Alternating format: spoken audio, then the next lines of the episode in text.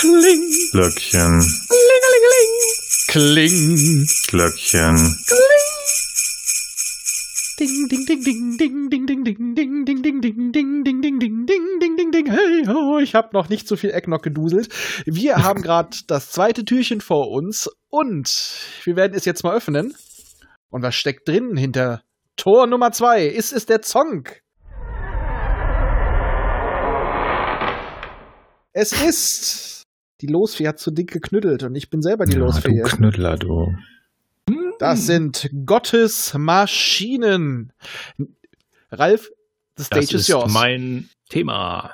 Gottes Maschinen. Das ist eine Buchreihe von Jack McDevitt. Eigentlich fängt es ganz groß schon an, nämlich Dinge werden vernichtet. Oh, seltsame Dinge im Hintergrund. es ist eine Buchreihe, die eigentlich relativ lose zusammenhängt, aber es fängt eben schon mit großen Dingen an, nämlich der Tatsache, aus dem Weltall fliegen seltsame Objekte auf Planeten zu und vernichten sie. Oh, Ja, niemand weiß, was dahinter steckt und man versucht, da rauszufinden. Und im Laufe der verschiedenen Bücher wird auch mal abgewichen und so weiter, aber irgendwann kommt man dem Ganzen auf die Spur. Ja, und der Punkt ist, dass eigentlich fängt es an mit Archäologen. Weltraumarchäologen bereisen einen Planeten, finden heraus, hm, da ist alles zerstört, keine, keine Atmosphäre mehr, kein gar nichts und hm, das Ganze kam von außen.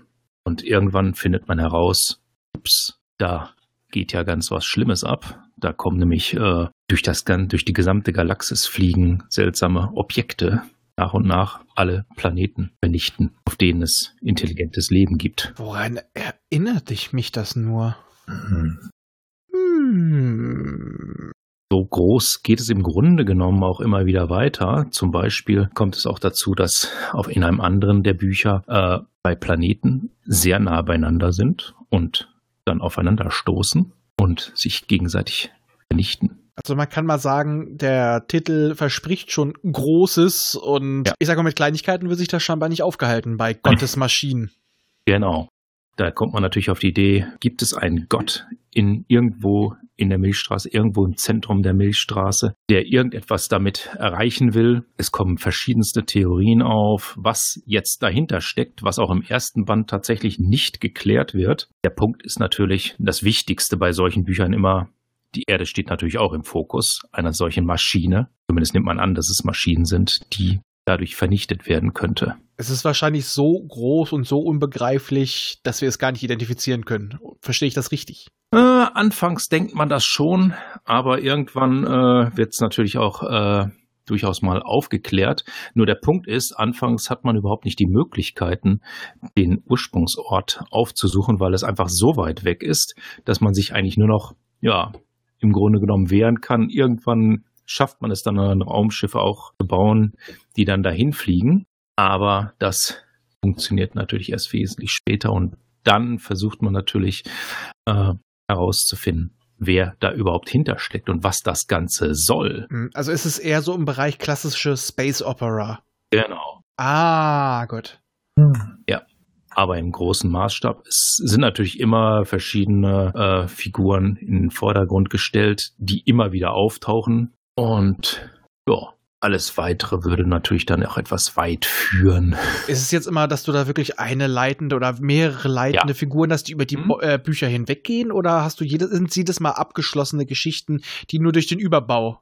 Es sind abgeschlossene Geschichten, die im selben Universum spielen, also derselben Galaxis insofern. Aber eine Person taucht eben immer wieder mal auf. Das ist Priscilla Hutch Hutchins, die eben die Archäologen anführt. Sie gehört zu einem wissenschaftlichen Institut auf der Erde und natürlich kommt dann immer wieder, wird sie da drin immer wieder verwickelt, auch als es am Ende dann tatsächlich äh, dahin geht, den Ursprung dieser Maschinen zu finden. Ich dachte, es geht auch durchaus zur Seite und es muss nicht, hat nicht immer etwas mit demselben Thema zu tun, aber einige davon schon.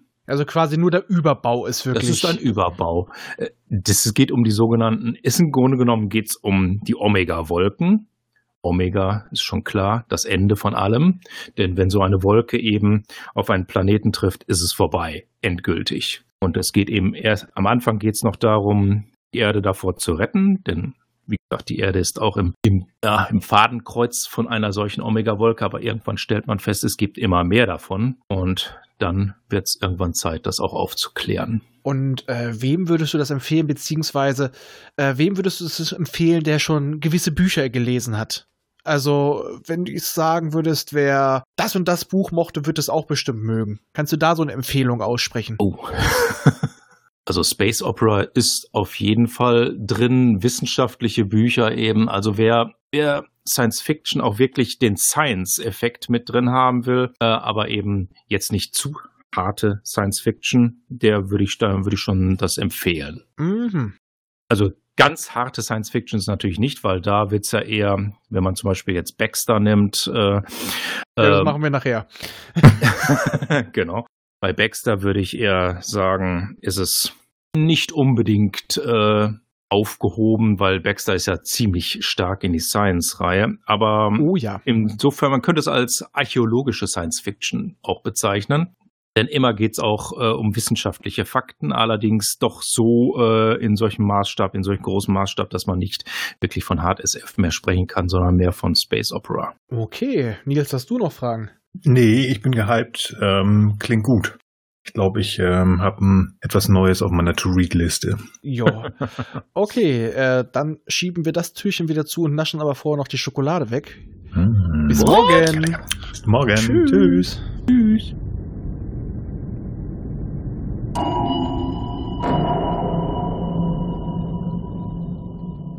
Dieser Podcast ist Teil des Podcast-Netzwerks dbpdw.